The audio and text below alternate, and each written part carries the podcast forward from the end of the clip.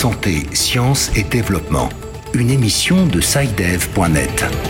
Bonjour, bienvenue dans cette 31e édition de Santé, Sciences et Développement, le magazine de SciDev.net consacré à la santé et à la science en Afrique. Au micro, Sylvia Coussan.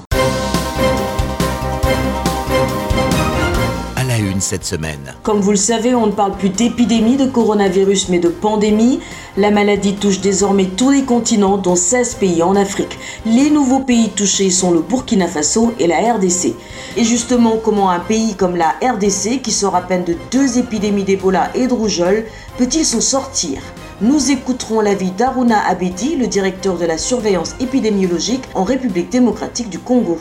Notre système de santé aujourd'hui et tout ce qu'il y a comme mouvement de la population et aussi le partage des frontières avec neuf pays, ça nous expose toujours à avoir les épidémies. Le Sénégal ferme ses écoles pour trois semaines. Il s'agit d'une des mesures prises ce week-end par le gouvernement pour contenir la maladie. Par ailleurs, dans le domaine de la recherche, plusieurs initiatives se mettent en place. Au Sénégal, l'Institut Pasteur et ses partenaires ont mis sur pied une unité de production de kits de détection rapide du coronavirus. Nous écouterons Amadou Alfassal, l'administrateur général de l'Institut Pasteur de Dakar. À suivre également dans ce quart d'heure d'information scientifique notre revue Kesako qui porte cette semaine sur le traitement des caries dentaires. Nous serons en duplex de Paris avec William Boussanou et son invité.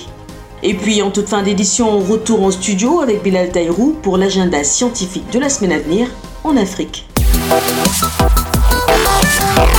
La science en action. En République démocratique du Congo, à peine l'épidémie d'Ebola tire-t-elle sa révérence que les premiers cas de coronavirus ont-ils été signalés? Le ministre congolais de la Santé, Etini Longondo, a en effet annoncé qu'un patient atteint de la maladie avait été identifié à Kinshasa. Il s'agit d'un Congolais de 52 ans qui revenait de France. Entre-temps, un deuxième cas a été identifié et confirmé dans le pays. Et dans ce contexte, l'inquiétude est à son paroxysme. En effet, la RDC sort à peine d'une épidémie d'Ebola qui a mis à rude épreuve son système de santé. Comment le pays compte-t-il s'en sortir avec trois épidémies majeures sur les bras? Il s'agit d'Ebola, de la rougeole et maintenant du coronavirus. C'est la question que notre correspondant à Kinshasa, Bertrand Mayumbu, a posée à Aruna Abedi, le directeur de la surveillance épidémiologique en RDC. On écoute sa réponse. Notre système de santé aujourd'hui et tout ce qu'il y a comme mouvement de la population et aussi le partage des frontières avec neuf pays, ça nous expose toujours à avoir les épidémies. Par exemple, pour les maladies évitables par la vaccination, comme vous venez d'évoquer, la rougeole, si nous nous organisons, nous vaccinons correctement nos enfants, on peut éviter l'épidémie de la rougeole. Les maladies à virus Ebola, nous sommes en train de mettre un système de surveillance euh, réactif, c'est-à-dire s'il y a un premier cas, on peut arriver à détecter, les soigner et arrêter l'épidémie à ce niveau-là, éviter la propagation au niveau de la communauté.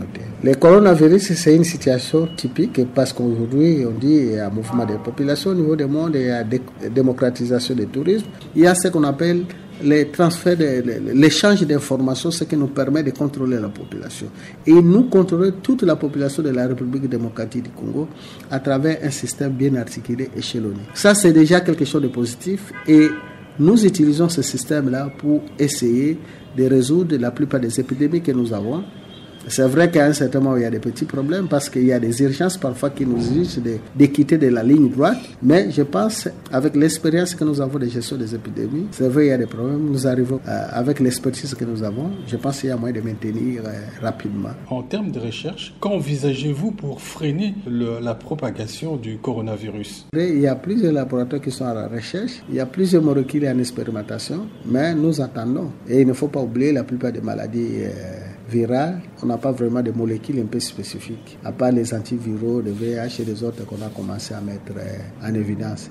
Meilleur traitement contre la, la plupart des maladies virales, c'est la vaccination. Aruna Abedi, le directeur de la surveillance épidémiologique en République démocratique du Congo. Au Sénégal, l'Institut Pasteur s'est allié au laboratoire britannique Mologic pour réaliser un test de diagnostic du coronavirus qui peut produire des résultats en 10 minutes. L'unité de production est déjà opérationnelle. L'appareil portable est le premier kit de diagnostic développé au Royaume-Uni à être fabriqué conjointement en Afrique selon mon logique.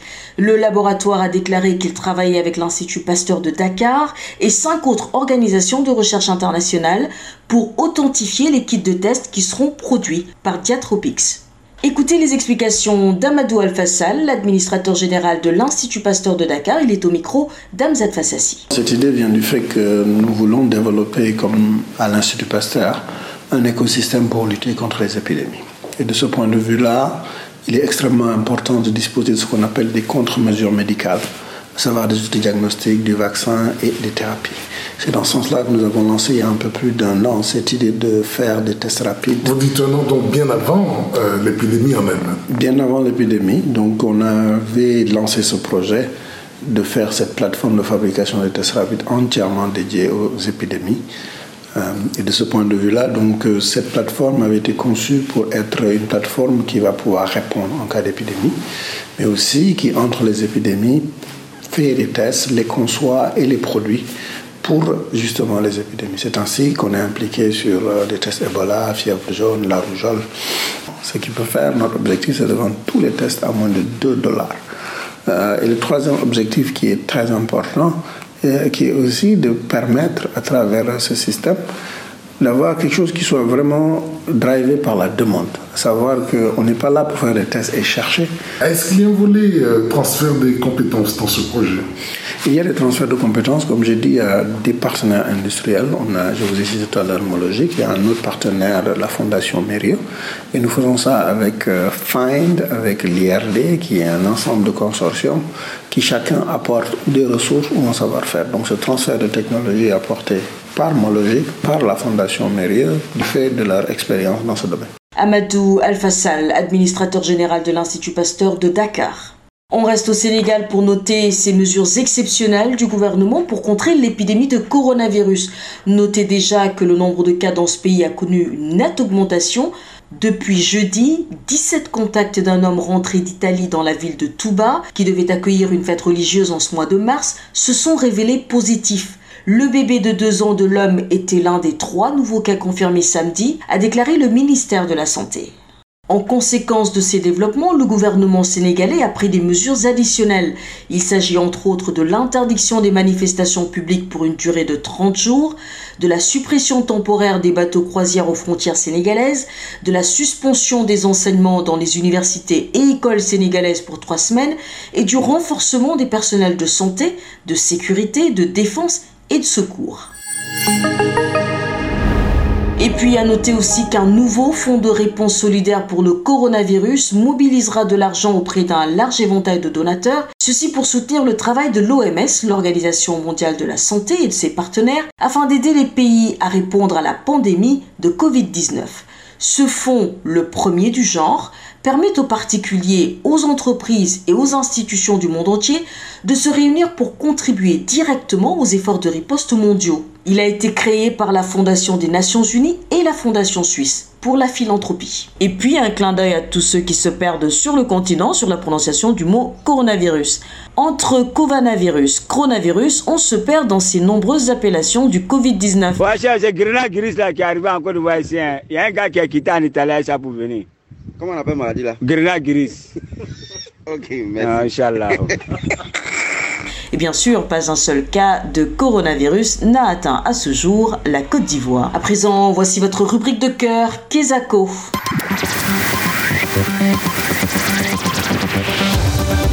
Kezako, qu'est-ce que c'est? Vos questions à la rédaction, les réponses de nos experts.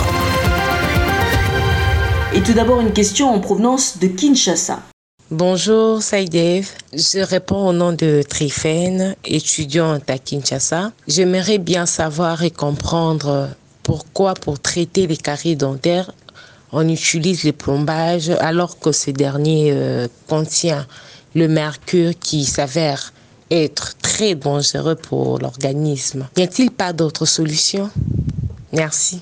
Et voilà une question de Trifène à Kinshasa. On va maintenant joindre William Goussano à Paris. Bonjour William. Bonjour Sylvie, bonjour à tous. On pourrait croire que le plombage c'est essentiellement du plomb, mais qu'en est-il réellement de ce produit utilisé par les dentistes pour réparer nos dents abîmées par la carie? Écoutez Sylvie, je ne vous garderai pas une dent si vous croyez que le plombage est fait de plomb. Mais non, le plombage est constitué essentiellement de mercure et d'autres métaux. Alors écoutons l'avis d'un spécialiste, Ted Levy, docteur en chirurgie dentaire, implantologue, anciennement attaché d'enseignement à la faculté de chirurgie dentaire de Paris. Il faut savoir que euh, lors du développement de, l'industrie alimentaire euh, moderne, il y a eu beaucoup de caries qui ont été euh, créées dans la bouche de nos patients parce que dans l'industrie alimentaire, on utilisait beaucoup de produits raffinés, beaucoup de produits sucrés. On savait déjà à l'époque euh, que le mercure était un poison, mais l'on pensait que lorsqu'on allait le mélanger avec euh, de l'argent, il perdrait son pouvoir toxique. Les industriels savent tout à fait que le mercure est un poison, mais pour des raisons économiques, ils ne veulent pas euh, abandonner la production de ce matériau. De nos jours, de nombreux autres matériaux non métalliques existent. Ce sont par exemple euh, les composites, les résines, euh, les polymères, les céramiques, les zircones. Il faut dire que ce sont des matériaux qui sont plus chers à l'utilisation et aussi plus difficiles à mettre en œuvre. Un dernier mot sur euh, ce qui se passe dans les différents pays. Il y a beaucoup de pays qui ont déjà interdit euh, l'usage des amalgames dentaires au mercure. Dans notre pays, la France, la position officielle est de déconseiller l'usage des amalgames dentaires au mercure pour les femmes enceintes et pour les enfants uniquement. Il est évident pour tout le monde qu'un simple principe de précaution voudrait que puisqu'on interdit ces matériaux ou puisqu'on les déconseille fortement pour les femmes enceintes et les enfants, eh bien, il faudrait qu'on interdise purement et, simplement l'utilisation de ces matériaux pour tout le monde. Voilà, j'espère avoir répondu à votre, euh, question.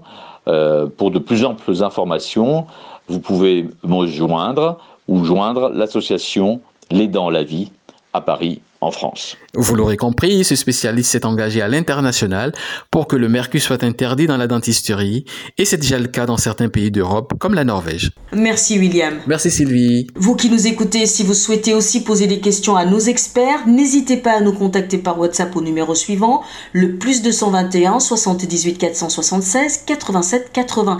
Je répète, le plus 221 78 476 87 80 pour écrire par WhatsApp à Kezako. Et tout de suite, l'agenda de la semaine prochaine avec Bilal Taïrou. L'agenda. Bonjour Bilal. Bonjour Sylvie, c'est un plaisir de vous retrouver. Ça faisait un moment. Alors, que pouvons-nous noter à l'agenda scientifique cette semaine? J'espère qu'à cause du coronavirus, toutes les conférences n'ont pas été annulées ou reportées. Effectivement Sylvie, le coronavirus a déjà fait, je ne dirais pas annulé, mais reporté plusieurs conférences dont le Next Einstein Forum qui devait se tenir normalement la semaine dernière à Nairobi. Néanmoins, nous avons toujours des conférences qui sont prévues. Nous irons d'abord à Addis Abeba, où se tiendra du 23 au 24 mars la 53e session de la conférence des ministres africains des Finances, de la planification et du développement économique de la Commission économique pour l'Afrique, la CEA. Le thème de la conférence, l'avenir de l'Afrique, l'industrialisation à l'ère du numérique, reconnaît la volonté du continent à s'industrialiser et à créer des emplois pour des millions de personnes, en particulier des jeunes. Cap ensuite sur une destination beaucoup plus exotique que vous aimez bien, Marrakech au Maroc, et ce sera du 24 au 26 mars. L'OMS, l'Organisation mondiale de la santé, y réunira pendant ces trois jours les ministres de la Santé, des Affaires étrangères et des Finances des régions OMS de l'Afrique et de la Méditerranée orientale pour une réunion de haut niveau sur la diplomatie en matière de sécurité sanitaire et de préparation aux situations d'urgence. Voilà, ce sera tout pour cette semaine, Sylvie. Voilà, chers auditeurs de Santé, Sciences et Développement, c'est la fin de ce magazine. Merci de l'avoir suivi. Nous vous donnons rendez-vous la semaine prochaine. D'ici là, prenez soin de vous et à bientôt. Cette émission est disponible en podcast sur le site sidev.net/fr. Cette émission a été réalisée sur financement du CRDI, le Centre de recherche pour le développement international, un organisme public canadien. Le CRDI investit dans le savoir, l'innovation et les solutions afin d'améliorer les conditions de vie dans les pays en développement.